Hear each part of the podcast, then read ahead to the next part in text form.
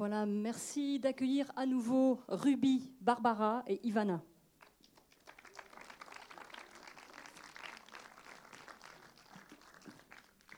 Bon, ben voilà. Alors, j'espère que le, petit documentaire vous a plu. Est-ce que quelqu'un euh, veut commencer, lancer une petite question? Quelqu'un a des curiosités Vous levez la main et euh, moi j'arrive avec le micro pour que tout le monde puisse bah, entendre votre question et qu'on partage ensemble. Bonsoir et puis d'abord je vous remercier pour ce fait que heureusement que vous êtes là pour euh, nous faire plaisir, pour nous peut-on effectivement le voir? Parce que bon, j'arrive aussi. À... Mais et, pourtant, je me dis que bon, j'arrive pas à la question. Bon, euh, on va arriver tout de suite à la question. Euh, voilà, c'est euh, quelque part.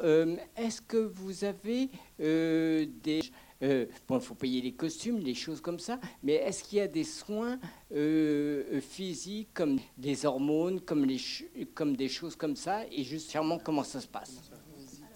Juste vous donner une petite précision. Euh, les, trois, les trois artistes que nous avons là ce soir ne sont pas dans le documentaire. Euh, et après, vous me dites si je dis des bêtises, euh, vous me corrigez, mais c'est pas parce qu'on est transformiste qu'on est transsexuel ou transgenre. Oui, tout à fait. Donc tout le monde n'a pas de, soins ou d'hormones Non, moi personnellement, enfin, non, je prends pas d'hormones ni quoi que ce soit. Ça peut être le kiné ah, si on a une tendinite, quoi. Je veux dire. Oui, c'est ça. non, parce que le reste du temps, je suis vraiment un homme, euh, homme et euh, je veux pas du tout devenir une femme. Euh, c'est juste pour le spectacle. Je pense que c'est une, une, question très intéressante. Alors, je vais essayer de cerner au, mieux. Effectivement, il y a les investissements, si vous voulez voir ça comme ça, des costumes qu'on fait ou qu'on fait faire ou qu'on achète. On voit un peu dans le documentaire que même à Bangkok, on peut faire des, des costumes. Ensuite, je pense que c'est important de bien euh, discerner, euh, comme dans, le documentaire, c'est très bien fait. Il y, a, le côté où euh, il y a certains artistes, nous avons notre rôle, notre personnage, comme aujourd'hui nous trois, et nous le vivons surtout la nuit ou lors des spectacles pour le divertissement de, nos convives. et ensuite, il y a une autre, une autre façon de le vivre, je pourrais le dire, comme Roxane le vit, que je connais très bien euh, c'est quelqu'un qui a toujours voulu être une femme 24 euh, heures, 24 euh, tous les jours. Donc là, ça va aller sur une autre voie de, de, de s'injecter, de, se transformer totalement physiquement, mais que ça soit le jour ou la nuit. Et là, on rentre vraiment dans, dans un changement physique total et de vie aussi, parce que nous, on sort de nos personnages, on revient dans la vie civile, on peut dire ça comme ça, courante, euh, et, voilà, demain, on, marche dans la rue, vous ne nous reconnaîtrez pas. Euh, cependant, le week-end, ou tous les jeudis, vendredis, samedi, dimanche, c'est reparti. Et les mardis, oui, mardi soir. et mardi soir et mardi midi. Euh, en fait, ça devient, ça devient récurrent. Et, et, mais pour nous, je pense que pour tous les artistes de cabaret transformistes, c'est vraiment une bulle d'oxygène, ces moments où on est transformé. C'est vraiment une bulle d'oxygène où, où on respire, vraiment. Et oui, c'est là où on trouve le paradoxe, en fait, c'est que c'est pas parce qu'on se transforme qu'on a envie d'être une femme, en fait. On a juste de la représenter, et en tout cas, personnellement, euh, on m'a déjà posé la question avant de commencer avec, euh, dans ce métier. Et c'était dans ma famille, en fait. Du moment où j'ai dit que j'étais homosexuel, que j'aimais les hommes, on m'a posé la question si je voulais changer, en fait. Si je voulais être une femme. Et ça m'est jamais venu à l'esprit, en fait. Et c'est pas parce que je fais ce métier que j'ai cette envie en quelque sorte caché pour euh, devenir une femme parce que j'ai toujours aimé et j'aime encore beaucoup trop mon corps d'homme en fait. Pas que. Et justement, on parlait de, métier, pardon, euh, parce que tu parlais tout à l'heure du statut d'intermittent de, de Barbara. Donc vous êtes intermittent du spectacle alors, tous les artistes, euh, effectivement, sont euh, au cabaret des Belles Poules, en tout cas, sont intermittents du spectacle. Moi, je ne suis pas parce que je suis le, directeur, le, créateur, donc j'ai un autre statut. Euh, voilà. Mais effectivement, c'est un statut d'intermittent du spectacle, effectivement. Je ne sais pas si j'ai bien répondu à la question. C'était. Voilà, effectivement. monsieur dit c'est parfait. Mais, mais on a des dépenses, oui, pour les perruques, pour les maquillages, oui, comme on pouvait voir dans le, dans le film, dans les bijoux, hein, parce que c'est quartier quand même. Tiffany. Ah, bref, euh, voilà, il y a quand même des dépenses. Et oui, pour les petits soins, bah, on essaye quand même de prendre soin de nous, dans le sens où on s'est fait des massages, on va chez des kinés, et voilà, donc c'est l'épilation aussi, euh, voilà. La nourriture aussi, c'est très importante pour nous, parce que ça nous permet en fait de tenir euh, le long d'un week-end, parce que des fois, ça, ça voit, on a beaucoup de monde, donc il faut tenir pendant trois jours, euh, voilà, ça- avec très peu de, de repos. Donc c'est aussi des choses très importantes euh, auxquelles on fait très attention. J'ai une question ici. Oui. Euh, tout d'abord, félicitations pour votre travail. J'admire. euh, vous. C'est c'est magnifique, mais moi, j'arrive pas. Et euh, j'ai une petite question, peut-être un peu plus ciblée pour Ivana, Euh, par rapport à notre pays d'origine. Euh, je, voilà, je suis arrivée en France. Es que no te veo desde aquí, chica. Ah, ya, ya, ya. Voilà. C'est moi.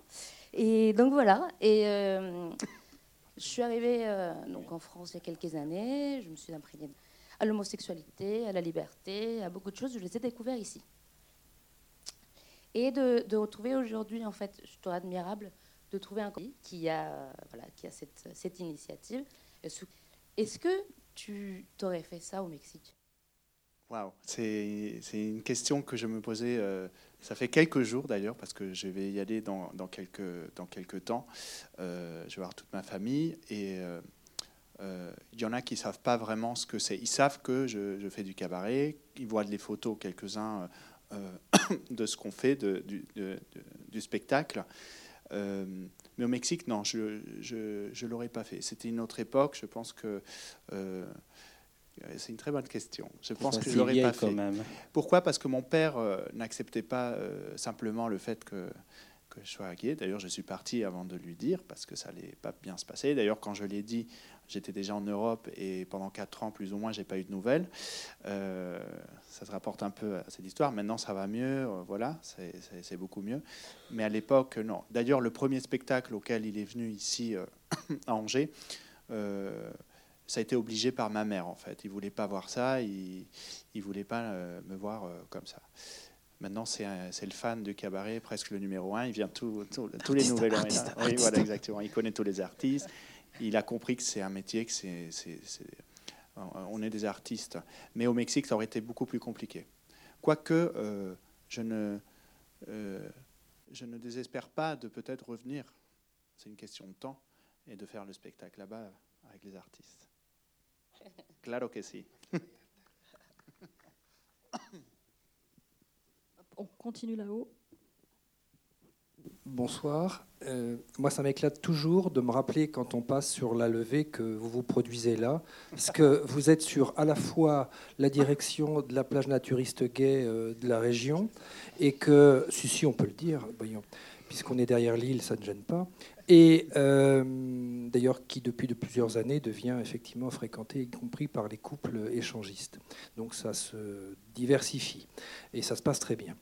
Euh, et c'est la vie euh, angevine, naturelle. Et ce que je voulais dire, c'est que vous travaillez à côté d'un lieu qui est extrêmement dangereux pour la contrepétrie, puisque à quelques mètres de là où vous vous produisez, il y a la fameuse maison qui est la, les buttes de Belle-Poule. Donc ça, c'est extrêmement, il faut faire très, attention à ce genre de lieu.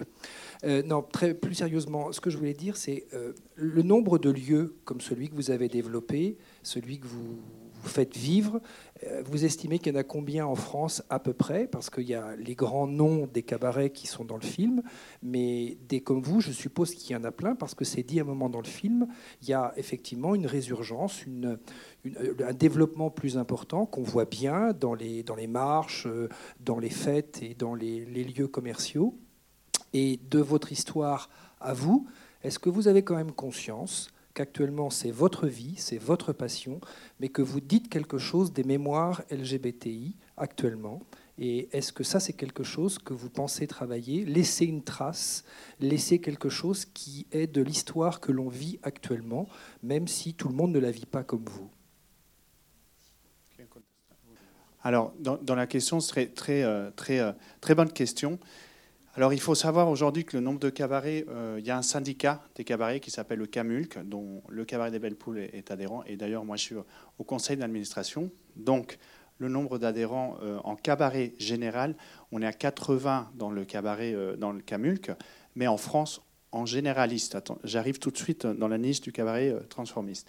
On a 170 lieux de spectacle, de lieux de spectacle ou création artistique. Ensuite, en cabaret transformiste, on doit en avoir en France une trentaine. Euh, répertoriés, parce qu'on n'en a pas tous. On a des cabarets qui sont euh, euh, dans des zones où ils, tournent très bien, mais ils ne viennent pas forcément au, au, Camulc, au syndicat et cabaret. Mais effectivement, on est sur une trentaine en France. On n'est pas très très nombreux. Ensuite, le deuxième point par rapport à la question, effectivement, on en est conscient. Maintenant, par rapport à laisser une trace, le cabaret, nous, ce qu'on veut, on veut vraiment faire, c'est de laisser une signature quand les gens viennent nous voir euh, au cabaret euh, sur l'histoire des artistes, euh, que ce soit français ou internationaux. laisser vraiment une signature de, vie. Et quand les gens viennent dans notre cabaret, ils savent ce qui se passe dedans. Il y a vraiment un message de tolérance, de s'accrocher aux rêves parce que ce que je dis toujours à chaque fin de spectacle, de, toujours s'accrocher à ses rêves parce que ça vaut la peine même les mauvais moments valent la peine d'être vécus. Et c'est ce genre de message qu'il faut et que je veux véhiculer. Même les moments difficiles euh, valent la peine d'être vécus, pas que les bons moments. Parce qu'on a beaucoup de on rigole beaucoup, on danse, on s'amuse, les convives, euh, on passe des très bons moments avec les gens qui viennent. Vraiment, il y a une très bonne ambiance. Mais aussi, il y a des moments difficiles. Et on peut faire un parallélisme aussi avec la vie, si on veut de tout le monde, hein, pas que des homosexuels. Je pense que c'est tout le monde parce qu'on se, dédie, on, va vraiment vers la, sexualité, mais je pense que c'est en général, et c'est ce que je dis dans mon cabaret, c'est que euh, tous les projets, tout ce qu'on vit comme humain, tous nos rêves, qu'ils soient petits ou grands, ils valent la peine d'être vécus et qu'il n'y a que ça qui fait vibrer le monde. Ce n'est pas une question, je pense, de, sexualité ou pas, il y a la tolérance, mais de, tolérer euh, les rêves et les projets de chacun. Et je fais promettre à tout le monde, quand ils viennent au cabaret, de, s'accrocher, de surtout pas lâcher, oui. Quand même, comme un morceau de viande. voilà.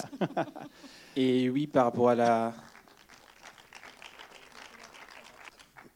Par rapport à la question de laisser une trace, je pense que dans n'importe quel métier, je pense que le plus important pour une personne, en tout cas, et c'est comme moi je le vois, c'est de vivre à fond ce qu'il fait, parce qu'en fait, au final, c'est très intéressant parce que vous avez parlé de la communauté LGTBI, QQTTAIP, voilà. Et donc, c'est pas une blague, hein. c'est vrai qu'en Amérique, euh, aux États-Unis, elle est beaucoup plus longue. On la, connaît beaucoup, on la connaît beaucoup moins en France, mais voilà. Ça pour dire que vous l'avez nommé comme ça, mais du coup, ça laisse voir, entrevoir aussi qu'il y a une idée, euh, qu'elle laisse une trace, c'est toujours marqué quelque part ou que notre nom soit marqué, quelque part pour qu'on s'en souvienne de nous. Et alors que ce qui me semble en tout cas pour moi intéressant, c'est de vivre, de partager ce qu'on aime ce qu'on fait, parce qu'en fait finalement pour moi ce qui semble intéressant et essentiel dans n'importe quel métier, c'est de toucher les personnes qui s'en souviennent pas après, euh, juste cet instant en fait où on touche la personne avec qui on partage un moment, pour moi me semble le plus important à droite. Merci. Pour rebondir effectivement sur cette question, euh, est-ce que les artistes sont nécessairement des gays? Est-ce qu'il y a des femmes également dans certains cabarets transformistes? Et puis enfin, euh, les, spectateurs sont-ils forcément des gays? Et sont-ils tous tolérants en venant dans ces spectacles-là? Parce que voilà, c'est une question. Qu'est-ce que, vous constatez sur ces, euh, cette vision Alors oui, effectivement. Merci pour la question. Alors un numéro un. c'est une question qui vient récurremment au cabaret. Jusqu'à aujourd'hui, je n'ai jamais connu un transformiste euh, qui ne soit pas gay. Voilà.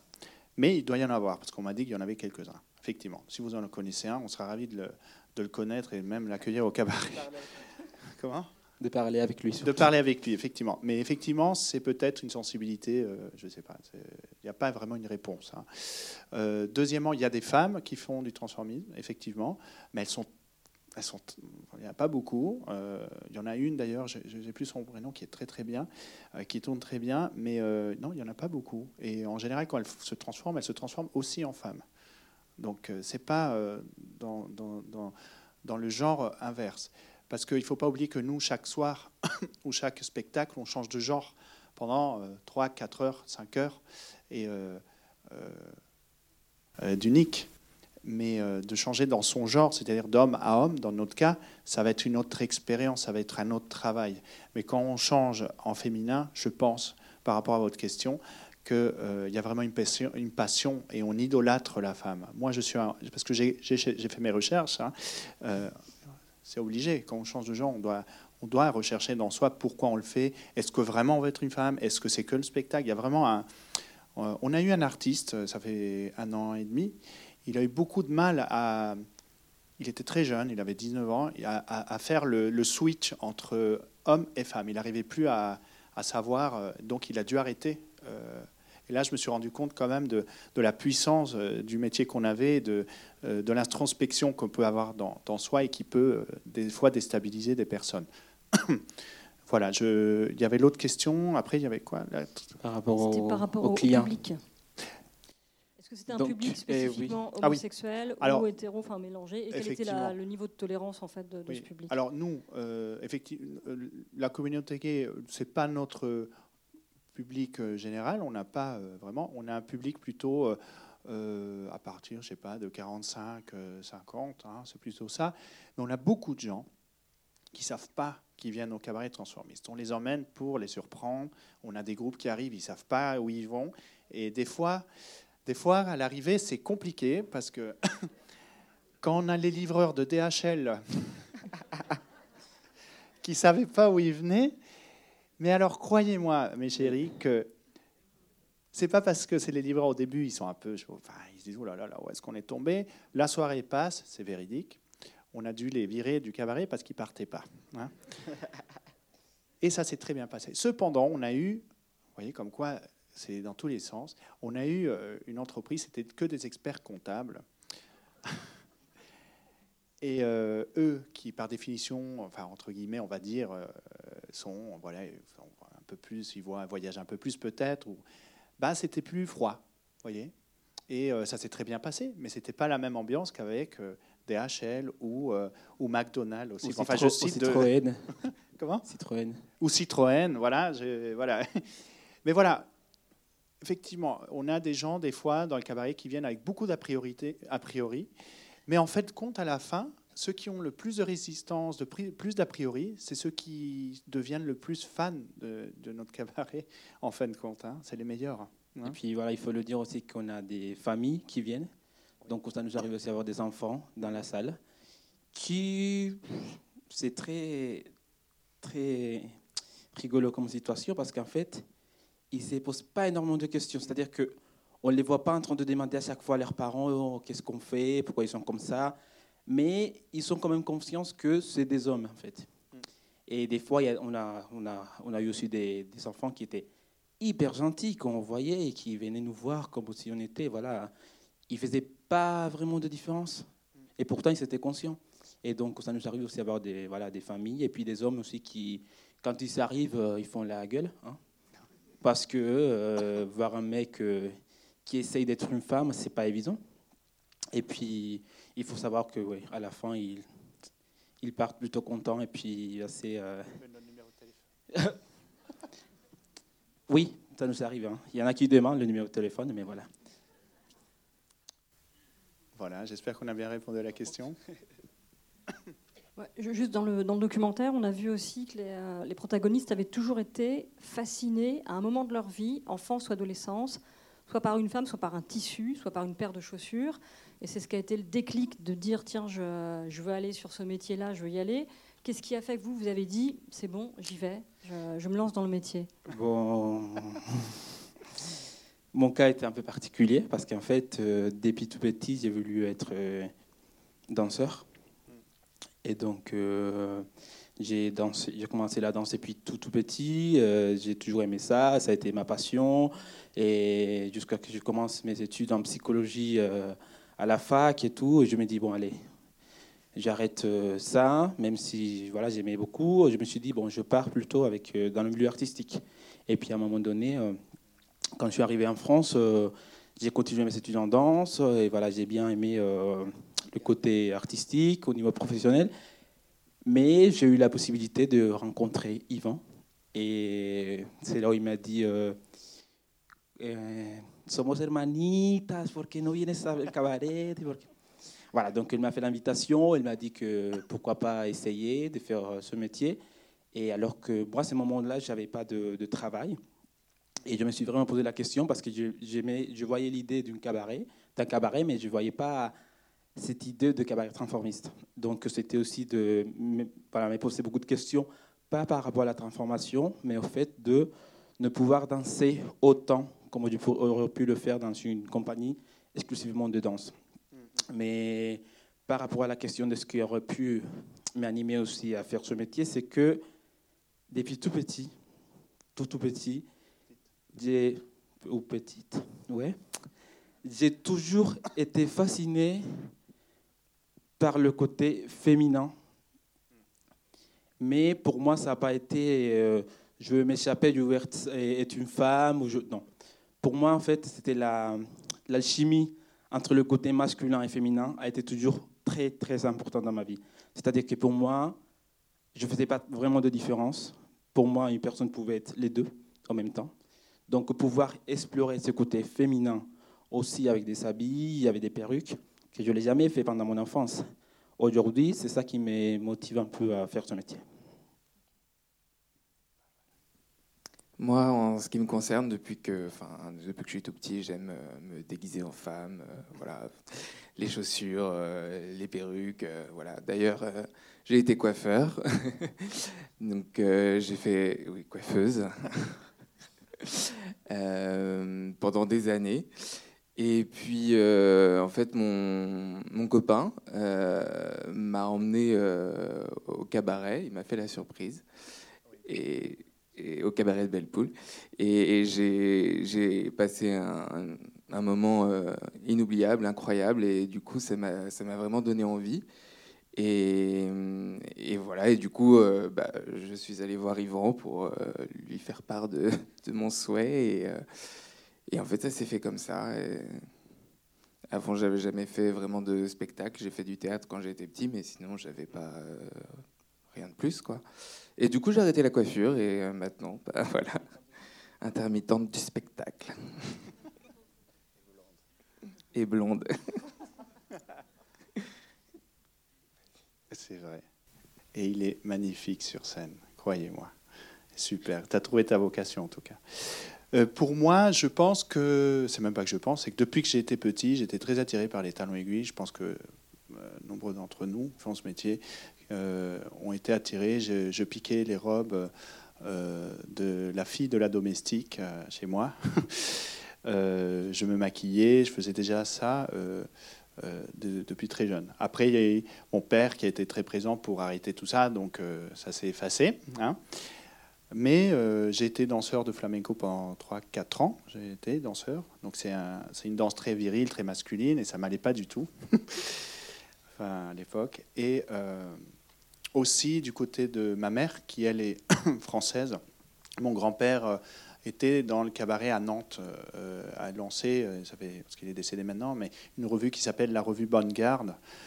Musical. Et je pense que peut-être par là aussi ça m'est passé. Malgré que je ne le savais pas c'était l'omerta dans la famille de, me dire ça. En fait je l'ai découvert quand j'ai lancé le cabaret ici à Angers enfin au Pensée une de mes tantes m'a dit, mais tu sais que ton grand-père, il faisait ça. J'ai dit, bah, attends, il faisait quoi? Et ça a commencé comme ça.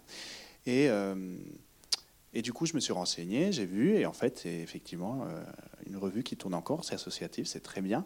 Et, euh, c'était lui l'instigateur de ça. Donc il est décédé, il n'a plus jamais venir, il a jamais réussi à venir voir un, spectacle ici, parce qu'il est mort avant, mais on lui a montré par...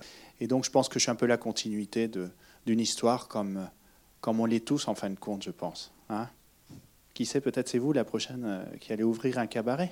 Hein Et justement, en tant que directeur du cabaret des Belles Poules, euh, est-ce que, comme les directeurs artistiques de l'Artichaut, euh, vous arrivez à avoir une ressemblance tout de suite, à dire toi tu vas faire tel personnage, etc. Je te vois plutôt dans tel ou tel playback ou tel ou tel artiste ou pas? Comment ça se passe? C'est eux qui viennent en disant moi je veux plutôt travailler ce rôle-là ou c'est alors, moi, je, alors, je pense qu'il pourrait me corriger beaucoup plus que, ma version euh, de ce que, je donne. Euh, je j'aime pas trop imposer un personnage. Je pense que c'est les, surtout l'essence euh, de quelqu'un, de son personnage. Mais après, effectivement, on va pas euh, mettre, par exemple, Ruby à faire euh, Pamela Anderson. Si elle se met en blonde, on peut peut-être. Voilà, euh, ça- voilà. Mais, mais euh, après, ils doivent le sentir aussi, parce que monter sur scène, faire un personnage qui leur correspond pas ou qui n'aiment pas, ça se, ça se sentira sur scène. Hein. Je ne sais pas comment vous, le- vivez, mais on travaille le numéro ensemble, ils apportent des idées, et ensuite, c'est un travail d'équipe. hein, je veux dire, voilà. Après, il faut il y a quelqu'un qui guide et qui, avance et qui gère les choses et qui ait d'autres compétences, mais euh, c'est un travail d'équipe, je pense qu'avant tout, euh, effectivement. Après, j'apporte effectivement beaucoup de. bah, toute la revue, toutes les revues qu'on a fait jusqu'à maintenant, c'est, effectivement moi qui ai tout euh, mis en place, mais ils apportent énormément et la contribution est essentielle dans l'équipe. Et c'est combien de revues par an? C'est plusieurs? Euh, là, on est tous les deux ans, on change la revue. Tous On change ans. tout. Hop, et on change tous les costumes, les plumes, les numéros. Là, on vient de faire des chansons, euh, des arrangements pour le cabaret qui ont été faites. Donc, un artiste qui n'est pas là aujourd'hui est parolier, donc a écrit les chansons pour le cabaret des Belles Poules. Donc, l'entrée, la sortie euh, de- de- du cabaret. On a fait les arrangements. Et donc, on, on construit tout. Hein. C'est pas que les numéros, c'est des chansons, c'est une ambiance, c'est tout. C'est les, les décors aussi, j'imagine, qui sont. Oh, mm, très peu de décors. C'est les lumières, vraiment surtout les lumières, oui, effectivement, effectivement. Voilà. Je sais pas si vous voulez rajouter quelque chose par rapport à ça, les filles, mais Je elles sont timides ce soir. Elles sont timides. Elles sont d'accord ou timides Je ne sais pas. Euh, Est-ce qu'il y a une dernière question, une dernière intervention dans le public, peut-être? Les prochaines revues. Donc, la revue qui a pour. On a vu la pub pour la, la Saint-Valentin, entre autres. Non? Euh, oui, je ne m'attendais pas à ça, mais euh, oui, non, effectivement, euh, on sera ravis de vous accueillir au cabaret, comme tous les week-ends. C'est toujours un moment très spécial de vous avoir chez nous parce que vous arrivez, on ne se connaît pas et vous partez. En fait, on est des amis presque parce qu'on rigole toute la soirée. En tout cas, j'étais très touché d'être invité par, par, le, par le cinéma, par les 400 coups. Isabelle, je ne sais pas si elle est partie, mais. Elle est là, pas, Isabelle. que- ah oui. Et donc, je vous remercie beaucoup et je vous dis peut-être à bientôt sur la scène. Merci beaucoup.